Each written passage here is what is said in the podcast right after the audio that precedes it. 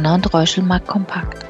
Herzlich willkommen zu einer neuen Folge unseres Biweekly Talks mit Carsten Mumm, Chefvolkswirt bei Donner und Reuschel. Ich bin Eva Fiedler und führe Sie durch das Gespräch. Wir freuen uns, dass Sie dabei sind. Die Welt ist in Unordnung, diverse Risikofaktoren prägen das Bild und gerade es ist ein neuer Konfliktherd dazugekommen. Als Reaktion auf diesen gab es an den Kapitalmärkten nur kurze Ausschläge. Stichwort Flucht in sichere Häfen. Ist man bereits wieder zur Tagesordnung zurückgegangen, Carsten? Ja, ich glaube, man kann das tatsächlich so sagen, wobei Tagesordnung an den Kapitalmärkten seit Monaten und fast Jahren ja nicht heißt, dass alles in Ordnung ist. Ähm, Tagesordnung heißt ja auch, dass wir ohnehin schon viele geopolitische Konflikte haben, dass wir ähm, viele Veränderungen haben, protektionistische Tendenzen, ähm, dass wir das Thema haben der zyklischen Wachstumsschwäche, die wir weltweit erleben, dass wir zudem in Deutschland noch das Thema haben der strukturellen Wachstumsschwäche, also der Herausforderung für das Geschäftsmodell Deutschland. Aber man kann, glaube ich, tatsächlich sagen, dass der Konflikt in und um Israel aus Sicht der Kapitalmärkte zumindest ein ganzes Stück weit in den Hintergrund gerückt ist. Sicherlich führt das nochmal zu einer erhöhten Verunsicherung, die war ohnehin hoch bei Konsumenten und auch bei Investoren, aber wir haben zurzeit zumindest keine direkten Implikationen ähm, und das solange der Konflikt ähm, einigermaßen auf die Region beschränkt bleibt, glaube ich, wird das auch so bleiben. Hm. Wie schätzt du denn das Risiko ein, dass sich die noch lokalen Konflikte zu einem Flächenbrand ausweiten? Ja, das Risiko ist natürlich da. Wir haben eine ähm, im Grunde genommen hochexplosive Situationen und da reichen manchmal kleine Funken, um tatsächlich dann auch einen, einen, größeren Brand in Anführungsstrichen auszulösen.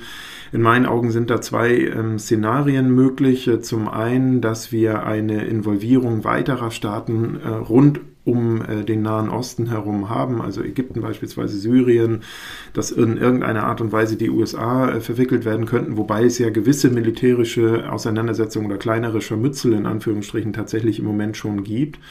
Ähm, ich halte die Wahrscheinlichkeit dafür, dass wir ähm, wirklich einen großen Flächenbrand sehen, also dass beispielsweise auch die Golfregion involviert werden könnte, allerdings doch für ähm, nicht überwiegend, sagen wir mal so, also für noch relativ gering. Und das hat den Hintergrund, dass in meinen Augen keines der größeren Staaten, ähm, die irgendwo Interessen haben in diesem Konflikt, ähm, ein Interesse daran haben könnte, dass es zu einer großen Eskalation kommt. Ähm, auch die ölexportierenden Staaten, gerade im Nahen Osten, ähm, sind darauf angewiesen, dass sie weiterhin ähm, ihr Öl exportieren können. Gerade wenn wir in Richtung Iran mal schauen, ähm, da werden mittlerweile drei, Milliard, drei, Millionen Barrel Öl pro Tag gefördert, zwei Millionen Barrel in, in etwa pro Tag exportiert. Und ähm, Iran ist genauso angewiesen auf die Öleinnahmen wie Saudi-Arabien beispielsweise, wie auch Russland. Und ähm, demzufolge kann eigentlich keiner ein Interesse daran haben, an einer großen, wirklich dramatischen Eskalation, also kein ökonomisches Interesse. Äh, die Gefahr ist natürlich, dass einfach aus ideologischen Gründen hier Unfälle passieren, in Anführungsstrichen, die dann doch zu dieser Entwicklung führen. Ähm, das ist mit einer gewissen Wahrscheinlichkeit äh, gegeben, aber mein Basisszenario ist, dass es nicht zu dieser Eskalation kommt. Mhm. Wir hoffen es natürlich nicht, aber was wäre, wenn? Was wäre, wenn es zu dieser Eskalation kommt? Dann wären doch sicherlich größere Rückschläge für die Kapitalmärkte zu erwarten. Ja, auf jeden Fall. Das äh, würde natürlich nochmal eine äh, wirklich äh, nochmal eine Ausweitung der eben schon angesprochenen Unsicherheit bedeuten. Also Konsumenten würden eher nochmal wieder zurückhaltender werden weltweit, ähm, Unternehmen würden eher zurückhaltender werden, was äh, geplante Investitionen angeht.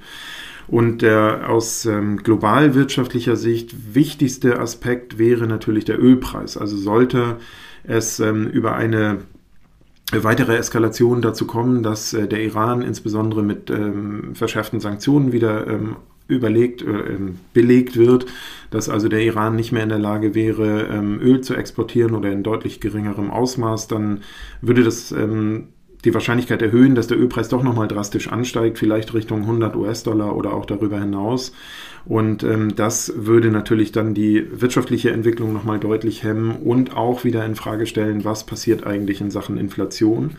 Denn der äh, kerninflationssenkende Effekt ist ja der Preisbasiseffekt über die heute immer noch äh, geringeren Ölpreise im Vergleich vor einem Jahr, zu der Situation von vor einem Jahr. Und äh, das würde natürlich nochmal in Frage gestellt werden. Wobei auch ähm, in diesem Fall man sagen müsste, ich denke, die Auswirkungen auf die Kapitalmärkte wären möglicherweise nur vorübergehend weil wir ja schon eine Konsolidierung an den Aktienmärkten beispielsweise gesehen haben, die auf Basis der ähm, ohnehin schon bestehenden Unsicherheiten äh, basiert. Also insofern, ja, das wäre nochmal eine Dramatisierung, ähm, hätte nochmal negative Implikationen für die Realwirtschaft und für die Kapitalmärkte, aber äh, wäre jetzt in meinen Augen auch nicht unbedingt darauf angelegt, hier eine größere Abwärtsbewegung zu, auszulösen. Hm. Die Unsicherheit steigt, die wirtschaftliche Dynamik stockt.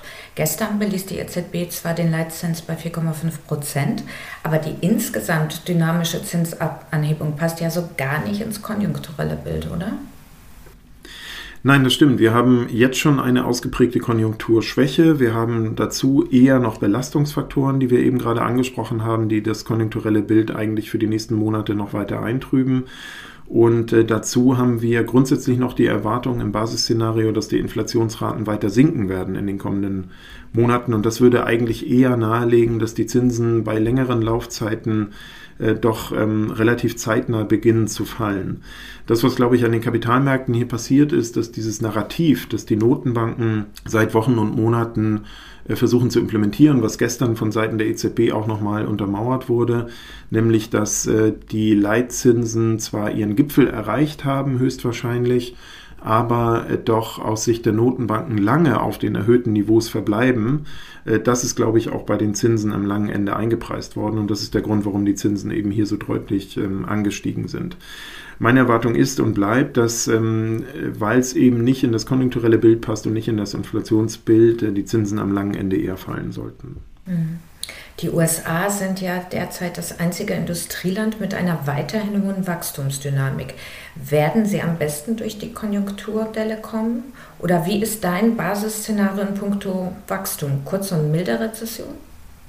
Ja, das ist und bleibt das Basisszenario. Ähm, die USA überraschen tatsächlich durch eine nach wie vor sehr positive Wachstumsdynamik bisher.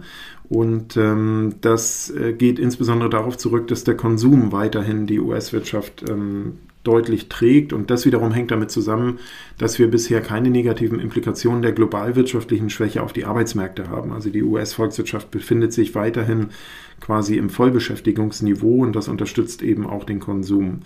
Meine Annahme ist aber, dass wir in den USA in den kommenden Quartalen doch auch eine wirtschaftliche Abkühlung sehen und ich denke, dass wir im Laufe des ersten äh, Halbjahres 2024 auch eine Rezession sehen, also mindestens zwei Quartale mit negativem Wachstum. Und der Hintergrund ist der, dass auch in den USA, wie eigentlich global oder zumindest in der Eurozone, äh, die deutlich gestiegenen Zinsen sehr stark bremsend wirken. Und damit äh, meine ich vor allen Dingen die deutlich gestiegenen Zinsen am langen Ende. Wenn wir in den USA einmal schauen, die Hypothekenzinsen für 30-jährige Hypotheken sind mittlerweile bei über 8 Prozent und das ist ein Niveau, das äh, seit 25 Jahren nicht erreicht wurde. Und das wirkt sich auf den Immobilienmarkt aus. Die Nachfrage bricht ein, äh, die Preise am Immobilienmarkt gehen deutlich zurück. Und das hat eben einen Vermögenseffekt. Ähm, viele Amerikaner haben Immobilien ähm, als wesentlichen Vermögensbestandteil in ihrer privaten Bilanz. Und äh, wenn dieser negative Vermögenseffekt ähm, eintritt, dann bedeutet das eben auch, dass der Konsum zurückgeschraubt wird und damit die wichtigste Stütze der US-Konjunktur äh, schwächer ausfallen wird in den nächsten Monaten. Also Basisszenario ist und bleibt eine leichte und milde Rezession in den USA. Im Gesamtjahr 2024 damit auch ein schwächeres Wachstum in den USA. Das dürfte eher so bei anderthalb Prozent liegen als bei zwei Prozent ist aber dann im Gesamtjahr immer noch dynamischer und höher von der Wachstumsentwicklung her als in der Eurozone. Mhm. Vielleicht noch ein kurzes Fazit. Überwiegt bei all den negativen Nachrichten eventuell nun die Möglichkeit, dass uns vielleicht doch positive Überraschungen erwarten? Ja, ich glaube, das ist, äh, oder die Wahrscheinlichkeit, positive Überraschungen von konjunktureller Seite zu sehen, ist zumindest höher als, das, äh, als die Wahrscheinlichkeit, dass es noch tiefer geht. Wir haben, wie du das eben angesprochen hast, einen sehr, sehr großen Fokus auf negative Faktoren, auf Belastungsfaktoren. Und ähm, damit steigt einfach die Wahrscheinlichkeit, dass in dieser sehr getrübten Stimmungslage, die sich ja auch in Unternehmensstimmungsindizes wie dem IFO-Geschäftsklimaindex beispielsweise widerspiegelt, dass wir hier doch ähm, zunehmend eine Verbesserung der Geschäftserwartungskomponenten sehen. Und das ist tatsächlich auch das, was jetzt in dieser Woche die neueste Veröffentlichung des IFO Geschäftsklimaindex gezeigt hat, nämlich alles noch auf sehr niedrigen Niveaus. Also die Stimmungslage befindet sich weiterhin auf Krisenniveaus, aber doch eine Stabilisierung der IFO Geschäftsklimaindex ist leicht gestiegen und das vor allen Dingen deswegen, weil eben die Geschäftserwartungen für die kommenden Monate langsam beginnen, diese sehr pessimistischen Niveaus zu verlassen und sich langsam aufhellen. Und das wäre auch eine Entwicklung, die ich äh, für die kommenden Monate erwarten würde. Und ich denke, dass wir tatsächlich von konjunktureller Seite damit eher positives Überraschungspotenzial vor Augen haben. Das klingt doch vielversprechend. Vielen Dank, Carsten, und wir hören uns dann wieder am 8. November. Hat mich sehr gefreut und auch auf die nächste Auflage freue ich mich. Danke für Ihr Interesse. Seien Sie in zwei Wochen gerne wieder dabei. Ihr Donner und Räuschel, Markt Kompakt Team.